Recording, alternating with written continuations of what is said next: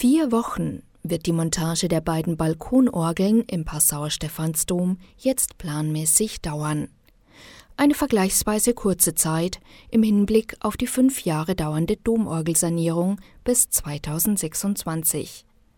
Vier Orgelbauer der Berliner Orgelbauwerkstatt Karl Schucke sind jetzt hier mit der Montage beschäftigt. Einer davon ist Alexander Jakob. Also diese Woche werden wir anfangen, die vier Laden auf die Balkone hochzuziehen. Also sind ja, die sind geteilt in C- und Cis-Lade jeweils, Süd und Nord. Die werden jetzt beide erstmal hochgezogen und dann auf das Ladengerüst draufgestellt. Also sind so ähm, U-Teile aus Eiche, die werden auf Stahlträger aufgeschraubt und darauf dann am Ende die Laden gestellt. Das ist jetzt erstmal der erste Teil.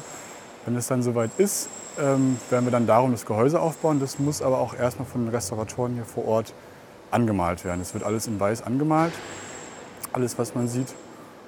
Ja, und dann, wenn wir mit den Laden soweit fertig sind, die ähm, auch das Gehäuse aufgestellt haben, werden wir uns dann um die Windanlage kümmern.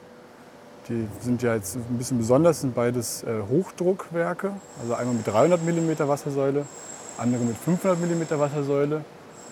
Und da kommt dann nochmal ein extra Windkanal. Normalerweise wird es aus Holz gemacht, hier ist es alles aus ähm, Blechrohren, einfach um den Winddruck und auch um die Wärme auszuhalten zu können.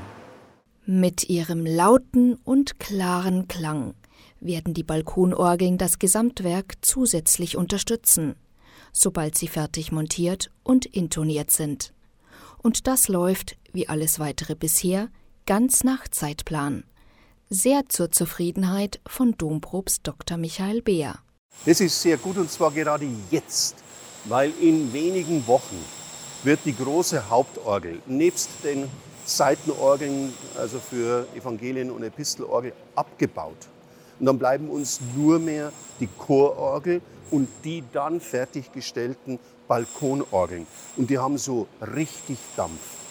Das heißt also, das brauchen wir auch, um die Konzerte weiterführen zu können. Alle Informationen zur Domorgelsanierung erfahren Sie auf der Website des Bistums Passau unter bistumpassau.de. Stefanie Hintermeier, katholische Redaktion